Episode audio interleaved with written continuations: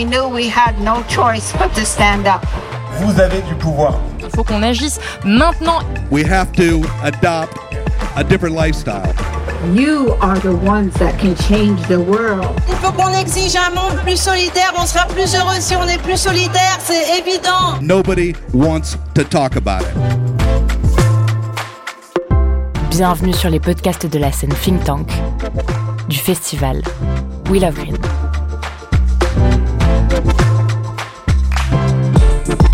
Bonjour, c'est Maxime de Rostelan. En 2023, j'ai participé à la programmation de la scène de conférence du festival We Love Green. Le think tank, un espace créé en 2014 et qui chaque année prend de l'ampleur et reçoit de plus en plus de festivaliers. Pour diffuser largement la voix de ces intervenants, de ces penseurs iconoclastes, de ces personnalités militantes et de ces acteurs et actrices du changement, nous avons créé cette série podcast, le think tank We Love Green. Question-réponse avec le GIEC. La fin du monde aura-t-elle lieu dans 10 ans? Est-il déjà trop tard pour sauver la planète? Mais au fait, c'est quoi le GIEC Dans cette conférence, nous avons laissé l'occasion à tous nos festivaliers, mais aussi aux auditeurs de Brut, de pouvoir poser toutes leurs questions à Valérie Masson-Delmotte, paléoclimatologue, coprésidente du groupe de travail numéro 1 du GIEC. Une session de questions-réponses menée par Gaëtan Gabriel de Vert, le média l'occasion de défricher des rapports complexes mais surtout très anxiogènes avec une experte. Une conférence en partenariat avec Brut. J'ai une question. Qui se sent éco-anxieux dans cette salle? Ok, cool. Enfin, pas trop. Donc, juste pour vous dire que c'est juste une réaction normale face à l'inaction climatique. Donc, les autres, posez-vous des questions. Et justement, en, posant, en, en parlant de questions, euh, moi, je vais poser la première question à Valérie. Et ensuite, vous allez enchaîner. C'est. Euh, C'était quoi ma question? Ah, je trompe parce que j'ai pas trop l'habitude. Euh, si on devait expliquer le GIEC à un enfant de 5 ans, qu'est-ce que tu dirais? Donc, le, GIEC, GIEC, c'est en fait un- un- une organisation qui construit un échange entre les représentants de tous les pays et la communauté scientifique de sorte à fournir un état des lieux le plus rigoureux possible des connaissances scientifiques qui sont pertinentes pour éclairer les décisions politiques. Donc le GIEC, c'est une toute petite structure avec un secrétariat d'une dizaine de personnes à l'Organisation météorologique mondiale à Genève. C'est aussi euh, euh, soutenu par le Programme des Nations Unies pour l'environnement. Ensuite, ça fonctionne avec une session plénière où à votre place, il y a les représentants de tous les pays qui prennent ensemble au consensus toutes les décisions. Et enfin, euh, les décisions de préparer des rapports, elles sont ensuite confiées aux membres du bureau du GIEC comme moi, 34 scientifiques, qui sont élus pour euh, un cycle d'évaluation. Donc le dernier, c'était 2015-2023, chargés de superviser la préparation de rapports. Et ces rapports sont euh, le travail de centaines de scientifiques dans le monde qui passent en revue l'état des connaissances à partir des publications scientifiques et ensuite qui en distillent petit à petit les points clés? Ces points clés, on les rend aux représentants de tous les pays qui participent en fait à proposer des scientifiques pour euh, le travail, qui euh, participent à la relecture, comme la communauté scientifique, relire cet état des lieux. Et puis à la fin, euh, il y a ce socle scientifique commun reconnu par tous dans les, résumés de ces rapports.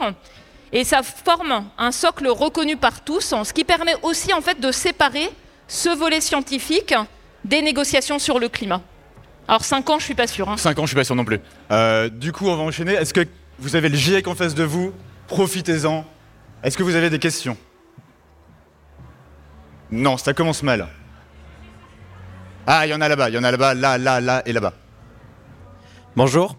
Euh, J'ai pris la parole tout à l'heure, mais euh, je me pose la question, euh, étant jeune, est-ce que finalement la quête euh, entre guillemets des hommes, ce serait pas le bonheur finalement. Est-ce que ça serait pas de changer la philosophie vraiment euh, pleinement des, gens? Et encore une fois, est-ce que vous, vous avez d'autres solutions peut-être que le conférencier précédent pour changer ces mentalités qui peuvent être, euh, par exemple, enfin moi je côtoie des gens qui ont 19, 20, 21 qui sont pas du tout sensibilisés à l'écologie et c'est un petit peu dommage, euh, je trouve.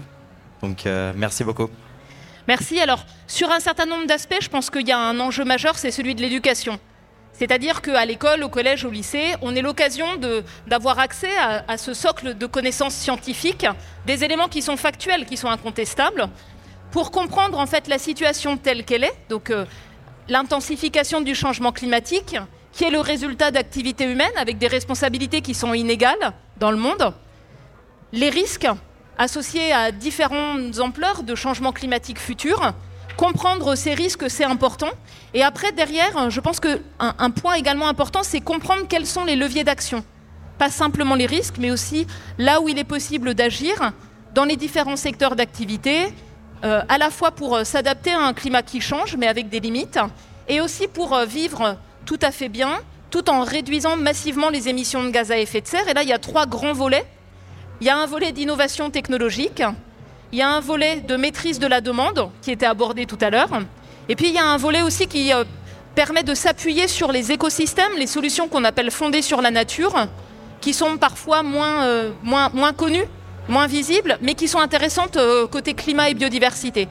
Donc je suis convaincue que euh, l'enjeu d'éducation, de formation est important. Ensuite, je pense que les opportunités de dialogue, comme on le fait là, sont aussi importantes. Euh, des dialogues avec des personnes qui ont des valeurs, qui ont des visions du monde différentes.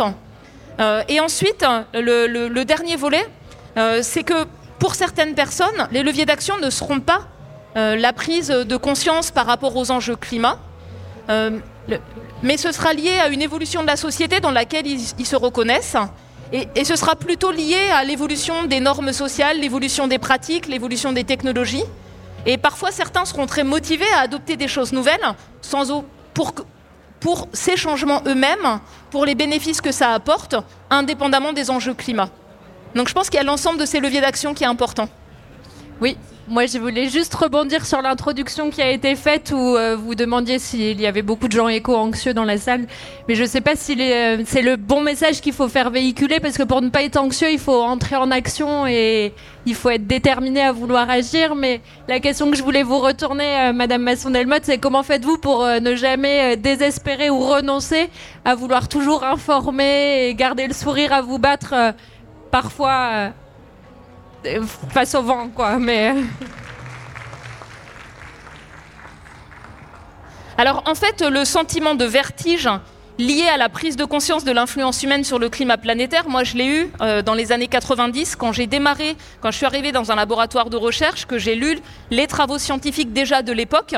Donc je l'ai intégré depuis bien longtemps. Et l'autre chose euh, qui pour moi est importante, c'est d'être conscient que la charge mentale de l'action pour le climat, elle ne repose pas sur les scientifiques. Nous, on est là pour produire des connaissances, on est là pour éclairer les leviers d'action possibles. On peut être aussi là comme chien de garde de l'action publique. Ce point-là est important sur la base d'éléments factuels. Mais on doit aussi comprendre et rester à notre place de scientifique euh, pour ne pas s'épuiser euh, par rapport à l'ampleur des transformations à mener. Et ça, je le dis aussi souvent par rapport aux enfants. Ce n'est pas aux enfants non plus de porter cette charge mentale, c'est à l'ensemble de la société. Euh, et vous parliez d'éco-anxiété. Pour moi, en fait, j'ai mis longtemps à. J'aime bien trouver le contraire des mots. Donc, quel est le contraire de l'éco-anxiété? Je pense que c'est le cynisme. Et pour moi, en fait, la chose la plus difficile à gérer, c'est le cynisme. Euh, parce qu'en fait, euh, la carapace d'égoïsme ou de déni qui se construit, elle rend très difficile d'avoir un dialogue d'humain à humain qui soit constructif. Donc pour moi, c'est la chose qui me désarme le plus. Quand je fais face à des personnes dans différentes fonctions qui ont un cynisme très affirmé. Mais pour la plupart des gens, on a des points d'accroche, on a des points communs, on a des, choses qu'on a envie de conserver, de transmettre. On a une curiosité aussi parfois sur la démarche scientifique, sur les résultats. J'espère contribuer à, construire ça. Et donc du coup, il y a des choses qui nous relient et qui permettent d'avancer ensemble. Et puis, euh, ce que je voulais également euh, mentionner, c'est quand euh, il y a des réactions, quand il y a des décisions qui m'affligent, Euh, j'essaie de ne jamais réagir sur le volet émotionnel, de toujours mettre un pas de côté. Euh, le fait, par exemple, d'avoir une demi-heure de trajet à vélo matin et soir pour aller travailler et revenir, ça permet de laisser décanter les choses. Et ensuite, j'essaie de formuler en quoi ça suscite pour moi des émotions fortes. Et j'essaie de faire en sorte que ces émotions soient euh, un moteur de détermination à agir. Voilà. Bonjour, merci beaucoup. C'est un vrai honneur pour moi de, pouvoir vous poser une question. Je vais prendre la continuité sur euh, l'éco-anxiété. Euh, j'ai organisé une conférence avec Albert Monkébert euh, pas plus tard que le mois dernier, sur, qui est donc mm, neurologue, psycho, psychologue, neuroclinicien, docteur en neurosciences, c'est ça, qui disait qu'en fait l'éco-anxiété était une pathologie. Donc, comme c'est une pathologie, c'est quelque chose qu'on peut guérir. Est-ce que notre objectif, l'objectif du GIEC, c'est de dire que l'éco-anxiété, c'est quelque chose qu'on guérit ou au contraire, que c'est quelque chose qui ne doit plus être considéré comme étant une pathologie? Alors, donc ça, c'est une question à poser à des spécialistes de santé. Je fais partie du euh, euh, Comité national consultatif d'éthique et on a organisé une journée il y a quelques semaines avec des lycéens d'ailleurs qui ont travaillé sur les questions d'éthique, de santé et de changement climatique. Et euh, les spécialistes de santé mentale qui étaient présents ont été très clairs. L'éco-anxiété n'est pas une maladie. Euh, L'éco-anxiété exprime notamment le sentiment d'être parfois seul face à un défi considérable, exprime une frustration par rapport à la perception que l'action de la société n'est pas à la hauteur des enjeux. Dans certains cas, on a une forme d'anxiété qui devient paralysante, qui prend le dessus, qui étouffe le reste. Et là, on a besoin d'aide. On a besoin d'aide pour surmonter cette anxiété-là. Et parmi les recommandations des spécialistes de santé sur cet aspect-là, euh, c'est de trouver un espace pour pouvoir agir de manière collective. Par exemple, les projets des éco-délégués dans les établissements scolaires, ce qui peut être fait dans le cadre associatif ou dans le cadre professionnel. Ça fait partie des euh, leviers d'action qui permettent de ne pas être paralysé, mais d'être dans l'action. Et moi, le terme d'éco-anxiété, je l'utilise assez peu. Euh, moi, j'aime bien le côté engagé, euh, plutôt que euh, mettre un mot qui nous décrit finalement comme, ou qui décrit les personnes comme des victimes. Je pense qu'en fait, hein, il faut renverser les choses. La voix des plus jeunes qui expriment leur inquiétude, il faut l'entendre et elle peut être puissante. Elle peut interpeller les adultes, elle peut conduire les adultes à agir. Et donc plutôt que de mettre une étiquette qui est une étiquette finalement un peu réductrice à la vulnérabilité, trouver une manière que euh, les préoccupations qui s'expriment derrière ce mot soient entendues et une place et donner davantage de place euh, à la voix notamment des plus jeunes dans la société, dans la prise de décision me semble vraiment important. Et euh, donc j'étais aussi euh, récemment dans un jury de prix pour des éco-délégués dans des établissements scolaires, des écoles, des collèges et des lycées. Et c'est assez inspirant et formidable de voir quand on donne la possibilité de porter des projets, les projets qui sont imaginés, réalisés, mis en œuvre, avec des moyens très limités par les plus jeunes, où on voit cette aspiration à être porteur de solutions qui est très forte. Et dernier volet, dans le, cadre scientifique, les études qui existent, euh, les études qui portent sur le terme éco-anxiété sont surtout publiées en Europe, en Amérique du Nord. En Amérique du Nord, ça a été montré que c'était plutôt quelque chose d'associé à la perception de perte de privilèges d'une jeunesse qui avait plutôt l'impression par, euh, disons, le, le niveau socio-culturel des parents, l'accès à l'éducation, les ressources, d'être à l'abri euh, de beaucoup de, de difficultés dans le monde et que le changement climatique venait rappeler que malgré le, les richesses qu'on peut avoir, le capital de confiance, de culture qu'on peut avoir, en fait, on sera tous affectés par les conséquences d'un climat qui change. Et donc, il y avait une lecture qui était aussi la lecture de la, de la perte de privilèges dans certains contextes. Bonjour, je suis là. Moi, j'ai une question qui correspond plutôt au volet un peu de, des négociations internationales sur le climat. On a un, intervenant tout à l'heure qui nous a projeté une courbe en montrant euh, l'évolution du COD euh, année après année et en disant, bah voilà, les COP euh, n'ont rien changé et, et, pour résumer un peu à gros traits, ça ne sert à rien. Et, je comprends tout à fait qu'on puisse se poser ce genre de questions, d'autant plus quand on voit la prochaine COP qui aura lieu à Dubaï. vous qui êtes première loge de ce monde-là des négociations, c'est quoi votre regard sur euh, euh, ce qui se passe? Est-ce qu'il y a un espoir à, avoir euh, des discussions internationales sur le climat? Alors la première chose que je peux dire, c'est l'évaluation dans le cadre des différents rapports du GIEC, donc pas ma partie à moi qui est la physique du climat, mais le volet adaptation, atténuation, c'est-à-dire l'action qui est mise en place pour limiter les risques liés au changement climatique et euh, pour limiter l'influence humaine sur le changement climatique. Elle montre qu'on a en fait une action pour le climat qui monte en puissance, que ce qui a été mis en place, notamment depuis le protocole de Kyoto, a permis d'éviter d'émettre plusieurs milliards de tonnes de CO2 équivalent chaque année. Donc ce n'est pas suffisant, mais on a déjà observé des résultats notables. Les scénarios d'émissions très élevées de gaz à effet de serre sont aujourd'hui moins plausibles. Et elles sont moins plausibles du fait des politiques publiques qui sont en place et aussi du fait des ruptures technologiques qui rendent abordable la production d'électricité euh, décarbonée, notamment renouvelable, ou euh, les batteries pour les véhicules pour électrifier les mobilités. Donc on, a également des, des actions d'adaptation qui montent en puissance, mais qui restent souvent trop fragmentées, euh, sectorielles, réactives, et qui ne préparent pas suffisamment aux caractéristiques d'un climat qui change, qui vont se poursuivre encore plusieurs décennies. Donc le constat que font les rapports du GIEC sur la base des éléments factuels, il est plus nuancé. Il est celui d'une action pour le climat qui monte en puissance, mais qui n'est pas encore à l'échelle suffisante pour permettre d'avoir un pic et une baisse nette des émissions de gaz à effet de serre.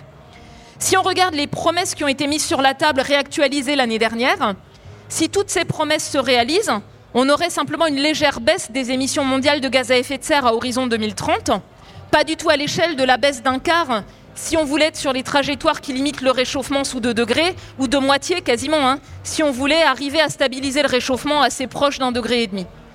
Et de la même manière, en ce qui concerne l'adaptation, euh, ce qui est vraiment très frappant, c'est euh, un manque de financement, et notamment pour les régions, pour les pays les plus vulnérables. On a des leviers d'action dont on sait qu'ils peuvent fonctionner.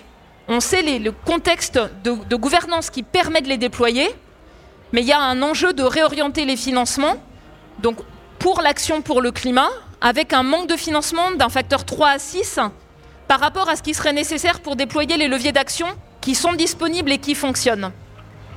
Donc voilà, c'est plutôt plus nuancé avec derrière euh, vraiment des questions de gouvernance et notamment de réorientation de financement qui sont critiques. Alors après, sur les COP, il ne faut pas attendre d'une COP plus que ce que les pays sont prêts à mettre sur la table.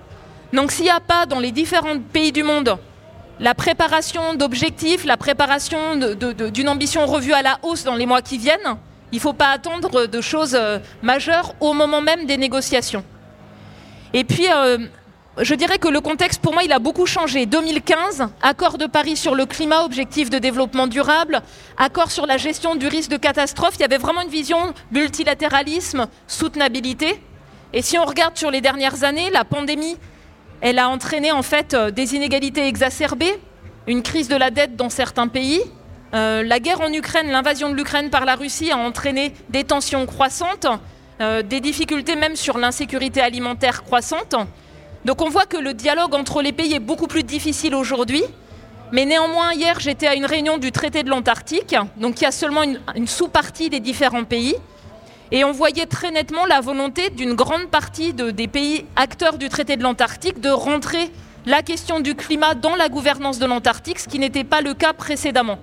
Avec des sujets difficiles, des aires marines protégées au détriment de pêcheries, ou bien obliger les opérateurs antarctiques à réduire les émissions de gaz à effet de serre, un point important. Et donc on a des questions de gouvernance qui commencent à euh, se propager dans tous les terrains. Et enfin, sur la scène internationale, le fait de nier le changement climatique, le fait de nier l'influence humaine, c'est fini. On est plutôt dans un contexte où chaque pays essaie d'agir dans son intérêt, mais même pour les pays producteurs d'énergie fossile, plutôt à essayer d'attirer des investissements, diversifier leur économie, que de euh, soutenir mordicus des positions aujourd'hui intenables. Où est-ce que nous sommes dans notre compréhension des points de basculement, dont les tipping points et à quelle euh, hauteur est-ce que les décideurs sont conscients aussi de ces risques? Euh, Deuxième question, on a une année qui commence avec euh, quand même certains mesurements inquiétants, surtout température océan. Qu'est-ce que 2023 va nous apporter? Alors, en, ce qui concerne l'état du climat planétaire, vous avez vu les rapports du GIEC qui sont toujours un peu décalés et même dans le rapport de synthèse, on s'appuyait sur des données qui allaient jusque 2021. Euh, Donc avec les auteurs des rapports du GIEC qu'on doit publier cette semaine, un état des lieux réactualisé jusqu'à la fin 2022 du climat planétaire, du bilan d'énergie de la Terre, des émissions de gaz à effet de serre, sachant que la semaine prochaine démarre euh, en Allemagne à Bonn la préparation euh, dans le cadre de la Convention des Nations Unies sur le changement climatique de l'inventaire global de l'accord de Paris en amont de, la COP 28. Donc en tout cas, nous, comme scientifiques, on fait notre possible de manière rigoureuse pour fournir un état des lieux le plus récent, euh, le plus actualisé possible.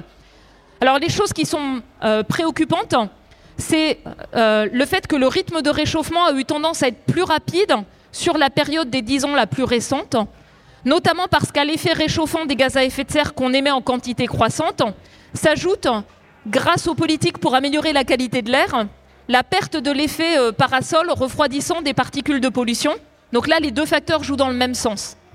Mais si on regarde le premier facteur du réchauffement, les émissions de CO2, on voit qu'il y a un ralentissement euh, de la hausse euh, des émissions, notamment dans le secteur des énergies fossiles, qui est très net, pour nuancer. Ensuite, en ce qui concerne les points de bascule, on a fait une évaluation approfondie dans les rapports du GIEC, et ce qu'on a rendu le plus visible, c'est euh, l'incertitude profonde sur le risque d'instabilité de certains secteurs de l'Antarctique, euh, parce que cela pourrait être associé à une accélération de la montée du niveau de la mer euh, vraiment importante, en plus de là où on a une confiance plus forte sur la réponse de l'océan, des glaciers, du Groenland. Donc là, il y a effectivement une, compréhension qui est là, mais qui n'est pas complètement aboutie, je pense, notamment dans le monde économique, qui a tendance à sous-estimer euh, la sévérité des impacts d'un climat qui change, avec des approches assez simplistes et linéaires, typiquement des régressions entre euh, niveau de réchauffement et PIB, pays par pays, qui ne reflètent pas en fait la complexité des effets d'événements extrêmes ou euh, éventuellement des risques associés à ce type de rupture. Et euh, d'ailleurs, euh, je pense que pour beaucoup de décideurs, il y a aussi une incompréhension, pas simplement pour les points de bascule, mais aussi du fait que dans le climat d'aujourd'hui, on peut avoir une année record comme 2022, qui est une année plausible. Pour le climat d'aujourd'hui, on avait 10% de chances que ce soit pire, en fait, en, Europe. Et il n'y a, a pas une compréhension complète qu'une année comme 2022 serait autour de 2050-2060 l'année moyenne si le réchauffement planétaire atteint 2 degrés, la trajectoire vers laquelle on va. Donc une vraie difficulté est à imaginer ce que seraient les années records de ce climat plus chaud dans quelques décennies pour anticiper et pour s'y préparer. C'est un, volet qui est important sans forcément regarder uniquement les éventualités les, à plus grand impact, les plus incertaines, en regardant aussi les choses pour lesquelles on a un degré de confiance plus élevé, mais qui ne font pas encore complètement l'objet d'une appropriation. Et donc l'année 2023, c'est aussi une année où on a actuellement une température record au niveau des océans en ce moment, avant même le début d'un événement El Niño qu'on attend et qui devrait s'ajouter à cela pour entraîner des effets donc euh, de record de température à l'échelle planétaire, c'est très probable, à la fin de cette année et l'année prochaine, et puis des effets complexes sur euh, les extrêmes, notamment euh, le cycle de l'eau dans les différentes régions directement affectées dans les tropiques. Et on voit aussi l'intérêt des sciences du climat qui ne sont pas simplement des projections à long terme, mais avec le système de suivi, les prévisions saisonnières, arriver à fournir une information pour pouvoir se préparer et pour pouvoir anticiper en gestion de risque dans les régions les plus directement concernées. Oui, bonjour. bonjour. Euh, J'ai une question plus euh, politique, euh, vu les, hommes et femmes politiques qui sont au pouvoir. Euh, Est-ce que vous pensez que ces personnes pourraient nous sauver en quelque sorte Ou alors est-ce qu'il faut chercher des solutions ailleurs Euh, Et ma question euh, porte bien sûr pour la France, mais pas que. Comment on peut pas forcément agir pour d'autres pays, mais on peut imaginer que dans d'autres pays moins démocratiques ou avec une démocratie moins, présente, bah, il y, a- beaucoup de choses à faire, par exemple bah, en Chine ou aux États-Unis. Donc, quel est votre avis? Oui, alors en fait, euh, c'est une question politique. Donc je vais donner un avis euh, de citoyenne. Donc, moi, ce qui me semble important, c'est de voir au niveau de l'histoire, les changements de fond dans les sociétés, elles ne sont pas venues à un moment donné d'un gouvernement éclairé par les sciences qui prend des décisions radicales qui peuvent fâcher les gens. C'est pas comme ça que ça marche. C'est en fait l'ensemble de la société qui s'approprie cet en- enjeu-là, qui change les rapports de force, qui exerce une pression sur les candidats à des élections, Euh, c'est aussi le secteur des entreprises qui voit aussi pour certains d'entre elles des opportunités à une action plus résolue, qui change le rapport de force par rapport à ceux qui ont tout intérêt à ce que rien ne change.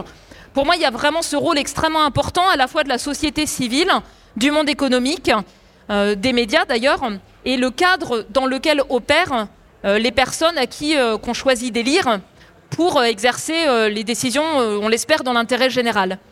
Donc les choses qui pour moi ont été extrêmement frustrantes récemment en France, c'est l'absence de débat approfondi sur, par exemple, le Green Deal européen, comment en France on va accélérer le rythme de baisse des émissions de gaz à effet de serre, confronter les perspectives de différents partis politiques, les propositions qui sont faites dans un cadre de délibération avant une élection, ça a manqué. De même, 2022, euh, euh, marqué par euh, un été très chaud, la gestion de crise pour l'eau, la gestion de crise pour les incendies, on a bien vu qu'on n'était pas prêt, l'absence de délibération concernant les stratégies d'adaptation, qu'est-ce qu'on se fixe comme cadre, comment on définit ensemble ce qu'est une adaptation qu'on pense réussie, efficace, comment on peut éviter une maladaptation, c'est-à-dire une intervention qui, pour éviter un risque, peut créer des effets indésirables? Exacerber des vulnérabilités, être négatif pour, euh, pour les écosystèmes. Vous voyez ce que je veux dire? Donc, on, a manqué en fait de délibération collective. Je, je suis absolument convaincue que dans des systèmes totalitaires, ces délibérations sont impossibles.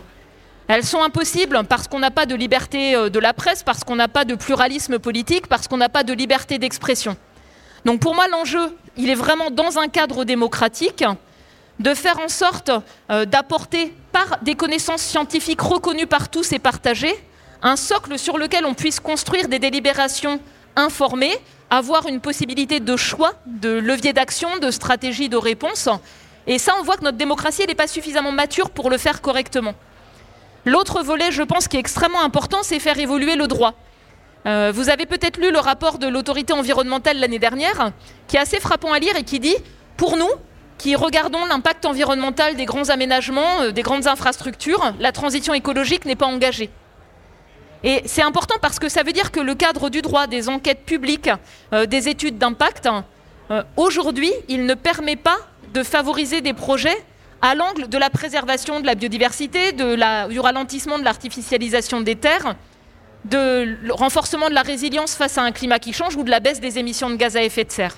Et donc je pense que l'évolution du droit, elle est aussi euh, fondamentale. Pour faire en sorte qu'on puisse avoir un cadre démocratique qu'on construit ensemble et ensuite qui permette de faire des réorientations, des grands, des grands aménagements du territoire, des grands projets cohérents avec les engagements qu'on s'est fixés au niveau international et au niveau national, mais qui ne se déclinent pas complètement. Alors, vu qu'on parle politique, moi j'ai une petite question. Je sais que tu es co-président du GIEC, mais ça reste entre nous. D'un groupe de travail, d'un groupe de travail. Bien évidemment, ça reste entre nous. Demain, et pas en 2050. C'est quoi les premières mesures que le gouvernement devrait prendre pour arranger le truc? Non, moi je ne suis pas à la place du gouvernement et c'est pas mon rôle. Non, non, mais je pense que c'est important. Par contre, fin juin, avec euh, mes autres collègues du Haut Conseil pour le climat, nous on va rendre une évaluation euh, de l'action aujourd'hui du gouvernement sur euh, la baisse des émissions de gaz à effet de serre, sur l'adaptation à un climat qui change, avec un ensemble de recommandations. Et je préfère pas vous donner mon avis personnel maintenant comme ça à l'improviste, et plutôt vous inviter à, prendre connaissance des évaluations et des recommandations précédentes, voir celles qui ont été mises en œuvre ou pas, et ensuite, euh, de cette manière-là, pouvoir être aussi des acteurs proactifs euh, de l'action euh, du gouvernement. Donc, je vais quand même souligner les choses qu'on avait mises en lumière dans le passé pour voir ce qui a avancé ou pas avancé. Donc on avait souligné l'importance d'avoir une coordination entre ministères, parce que ce qu'on voit souvent, c'est qu'on a un ministère, par exemple l'environnement, qui pousse des actions, puis les autres qui freinent, pour euh, les moyens par rapport aux finances, ou bien euh, par rapport à des tensions sur des priorités, par exemple industrielles ou agricoles. Donc le mécanisme de planification, on voit qu'il commence à se mettre en œuvre. Il y a un secrétariat à la planification écologique. Et ce sera important de voir ce que ça permet d'accomplir vraiment. On avait demandé qu'il y ait des feuilles de route ministère par ministère. on n'en a que quelques-unes en fait. Et une planification, s'il n'y a pas des feuilles de route, des objectifs, des moyens, des indicateurs de résultats, elle ne se déroulera pas. Donc on a besoin d'avoir cette mise en place vraiment d'un cadre d'implémentation qui soit convaincant, qui soit efficace, et on voit que ça commence seulement à se mettre en œuvre. Euh, du coup, moi j'ai une question plus politique aussi qui serait systémique et structurelle. Vous avez dit que vous pouvez parfois assurer un rôle de chien de garde de l'action publique. Du coup, euh, qu'est-ce que vous pensez de la politique du gouvernement en termes de sobriété énergétique? Et comment est-ce que vous pensez qu'on peut vraiment construire une, une société sobre? Euh, Qu'est-ce que vous pensez de la politique de la énergétique politique du gouvernement? en termes de sobriété énergétique Alors sur ce sujet-là, c'est intéressant.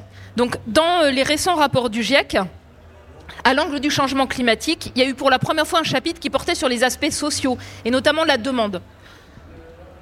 Comme je disais tout à l'heure, il y a trois grands leviers d'action. Il y a un volet d'innovation technologique, en plus du cadre politique, euh, réglementaire et tout le reste. Il y a un enjeu d'innovation, il y a un enjeu de maîtrise de la demande et de sobriété. Il y a un enjeu de solution fondée sur la nature.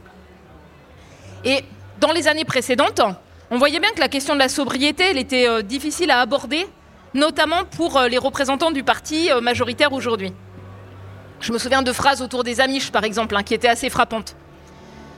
Donc quand on a euh, rendu le rapport du GIEC, euh, le rapport du groupe 3 du GIEC, euh, il abordait la question avec le terme anglophone qui est sufficiency, qui n'a pas, exactement la même notion que sobriété. Sobriété, ça veut dire, pour beaucoup de gens, on ne boit pas. C'est vraiment perçu comme restrictif. Mais le terme anglais sufficiency, c'est vraiment suffisamment pour vivre correctement dans le respect voilà, de, des atteintes qu'on porte à l'environnement pour les réduire, c'est pas exactement le même sens. Et on a montré à quel point, euh, dans ce rapport du groupe 3 du GEC, c'est un levier d'action important dans de nombreux secteurs d'activité, mais que ça ne relève pas des choix individuels. C'est pas l'injonction à la, la, bonne conscience individuelle qui compte. Il y a un potentiel, mais il est limité. C'est vraiment l'intégrer dans des politiques publiques, dans des infrastructures qui rendent accessibles des styles de vie sobres en carbone.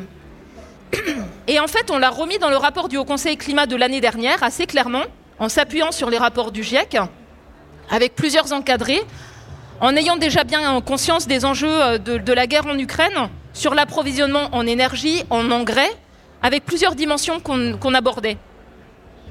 Quand on a rendu ce rapport du Haut Conseil pour le climat au gouvernement, à la Première ministre et à plusieurs ministres qui étaient présents, ça a été un gros point de discussion.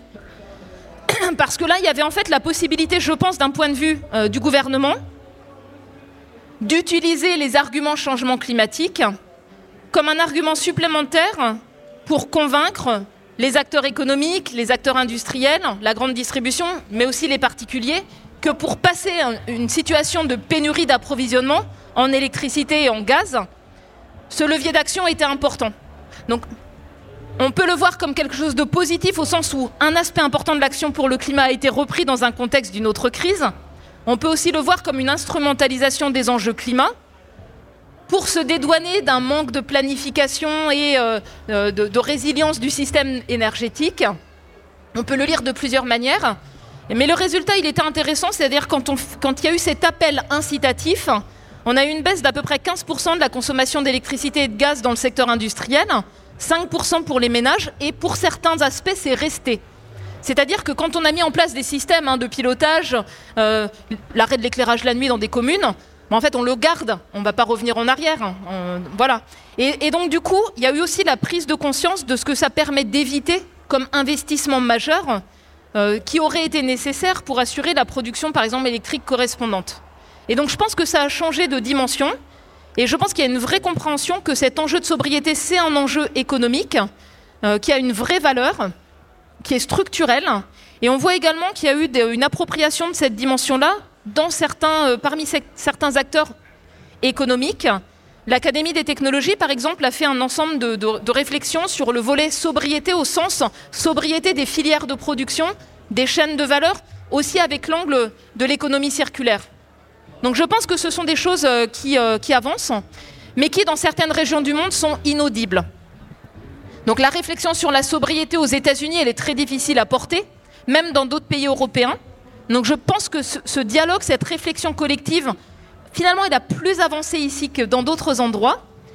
Et il y a aussi certaines régions du monde où culturellement, euh, il y a une tradition à avoir un mode de vie décent et pas indécent au sens du gaspillage, qui aussi euh, a fait écho euh, au volet euh, sobriété dans les rapports du GIEC. Je pense notamment à des pays comme l'Inde ou la Thaïlande qui avaient soutenu le fait d'aborder cette question-là dans le cadre des rapports du GIEC sur la base des connaissances disponibles.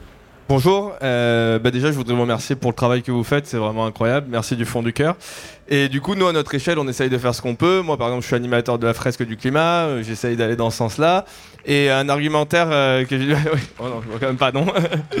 Mais euh, un argumentaire que j'ai souvent du mal à contrer quand tu te retrouves face à quelqu'un qui a 50, 60 ans et qui te dit « Ouais, moi, j'entends tout ce que tu me racontes, c'est vrai, mais l'être humain est comme ça et ça va pas changer. C'est-à-dire que même si on est 80, 90% à être d'accord avec toi, c'est les 10% les plus riches et ceux qui ont les décisions en main qui sont pas d'accord avec toi et qui vont pas t'écouter et c'est eux qui vont te ruiner. Qu'est-ce que vous répondez à ça Alors en fait, il y a plein de, discours que chaque personne se fait pour se justifier de ne pas agir. Donc ça fait partie de ces discours-là. Il faut arriver à le montrer en tant que tel. Je pense qu'un frein terrible pour les personnes qui ont déjà en fait fait des choix depuis longtemps, qui étaient ancrés dans d'autres valeurs, d'autres enjeux de société, les injonctions à la consommation, à la réussite sociale, hein, qui ont changé avec le temps. Pour certains, c'est une vraie source d'incompréhension, le fait que les normes sociales, les valeurs changent, et euh, tous les discours qui portent un regard culpabilisant conduisent à un déni, euh, à, des blocages, à des clivages. Donc je pense que la première chose importante, c'est arriver à montrer que voilà, on a fait chacun des choix. Les choix qu'on a fait dans le passé, ils étaient ancrés sur d'autres enjeux, d'autres valeurs. On n'en est pas responsable. C'est vraiment la société dans son ensemble qui a porté ça. Faire un pas de côté, arriver à se dire voilà, on est tous avec des choix différents, des choix professionnels, personnels. Mais là aujourd'hui, on a cet enjeu qui est clairement établi, qui est nouveau, qui nous pose la question à un moment donné de faire autrement. Et là, souvent, effectivement, la question des inégalités, des responsabilités inégales, elle ressort aussi souvent. Et c'est vrai que dans le monde, on a la moitié de la population mondiale qui pèse pour 15% euh, des émissions de gaz à effet de serre dans des contextes hautement vulnérables. Et ceux-là, ils sont très très conscients du mode de vie qu'on a dans nos pays et ils observent avec une grande attention euh, l'incapacité des pays euh, développés à réduire leurs émissions de gaz à effet de serre avec derrière des enjeux majeurs d'équité, de droit au développement. Mais ils comprennent les enjeux, ils observent et ils sont en première loge des impacts.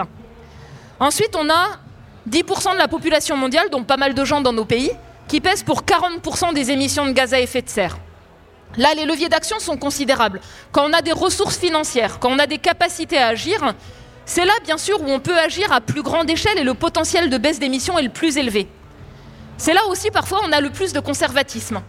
Donc comment faire en sorte de créer les conditions d'une émulation? Et certains des leviers d'action, c'est la volonté de ne pas être has-been, de ne pas être décalé par rapport euh, à l'évolution de la société. Donc je pense que là, il y a aussi des enjeux à créer une forme de, challenge, d'émulation, pour que les personnes qui ont le plus les moyens d'agir agissent et le fassent savoir, avec euh, l'importance de, ceux qui sont des modèles, qui inspirent, qui font rêver les autres, qui aujourd'hui par euh, la publicité euh, et l'influence, véhicule toujours l'image de mode de vie très consumériste. Comment faire en sorte que certains d'entre eux fassent un pas de côté et portent d'autres exemples, d'autres choix? Il y a des exemples récents dans certains sportifs qui sont très chouettes. Euh, les sportifs du ski qui n'ont pas envie de détruire ce à quoi ils sont le plus attachés, qui commencent à porter d'autres discours, d'autres réflexions, qui essaient de bousculer leur propre secteur. Voilà, donc je pense qu'il y a ce côté-là qui est extrêmement important mais arriver à donner à voir que ce sont des discours d'inaction. Et je vais revenir sur le séminaire de rentrée gouvernementale, où, euh, comment dire, les ministres, ils sont à l'image de la société. Il y a ceux qui sont en plein dedans au quotidien et qui voient bien les difficultés, les enjeux de transformation, le faire juste. Il y en a qui sont en plein dedans. Puis il y en a qui sont très éloignés, comme dans la société. Et donc, une des personnes qui était la plus éloignée de ces enjeux-là m'a posé la question suivante. On comprend bien que moralement, il faut le faire. Porter des changements structurants, systémique. Mais quand on fait ça, en fait, on bouscule, on dérange, et on peut déranger nos propres électeurs. Comment faire en sorte, comme élu, d'avoir un capital politique à porter des transformations qui dérangent? Pas simple. Et la discussion qui a suivi, elle, était euh, la suivante. C'est un enjeu en fait économique vital. On a déjà raté le coche sur les panneaux solaires, qui aujourd'hui se développent à toute vitesse dans le monde. Ils ne sont pas produits en France ou en Europe. On a failli rater le coche pour les véhicules électriques. On, galère même pour les vélos électriques, en fait, hein, sur les, chaînes de, production. Sur l'éolien, c'est fragile. Euh, on a un potentiel d'avoir aussi de l'emploi, de l'activité économique porteuse de ces solutions-là. Si le, monde politique ne porte pas un cap clair, vraiment volontariste, qu'est-ce qui va se passer? En fait, on sera les dindons de la farce. C'est-à-dire qu'entre l'action engagée depuis longtemps en Chine, en Corée, sur euh, l'industrie de ces solutions, y compris pour les pompes à chaleur, le plan Marshall euh, Biden aux États-Unis qui donne un cap clair qui fait que les investisseurs là ne mettent pas les usines en Europe mais aux États-Unis. S'il n'y a pas un cap clair et un soutien aux, industries qui portent les solutions en Europe, on achètera juste des produits faits ailleurs. Donc c'est un enjeu économique, c'est un enjeu d'emploi.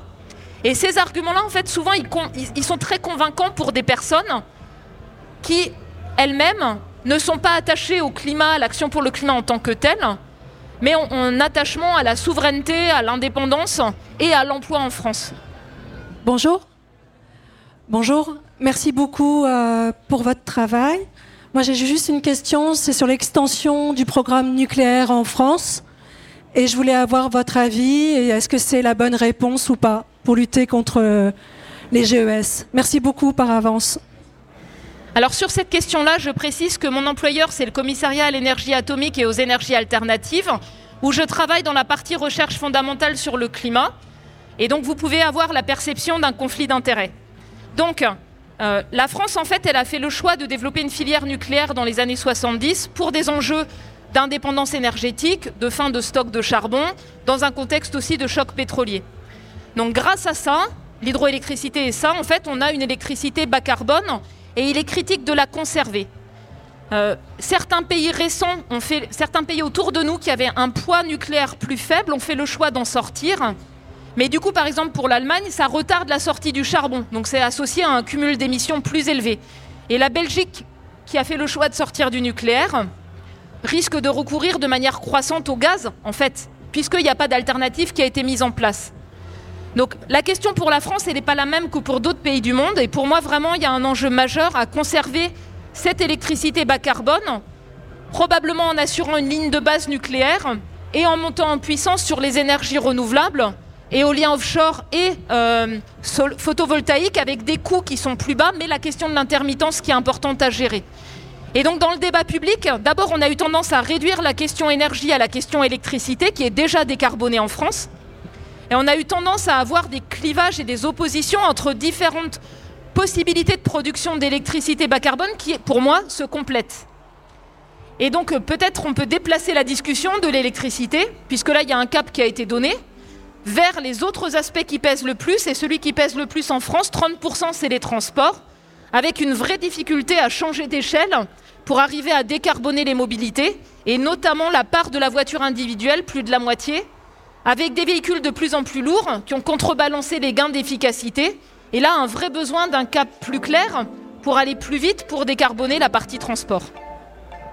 Et puis engager aussi les transformations sur le- l'enjeu euh, système alimentaire, donc avec euh, les enjeux croisés, alimentation saine, mais aussi euh, soutien aux filières agricoles qui rendent le plus de services écosystémiques. Et on voit bien que là, on n'a pas encore touché à ce secteur-là dans le cadre des politiques publiques françaises à hauteur des enjeux, croisés climat et biodiversité d'ailleurs. On arrive à la fin de cet échange. Merci beaucoup. Merci pour vos questions. Merci Valérie.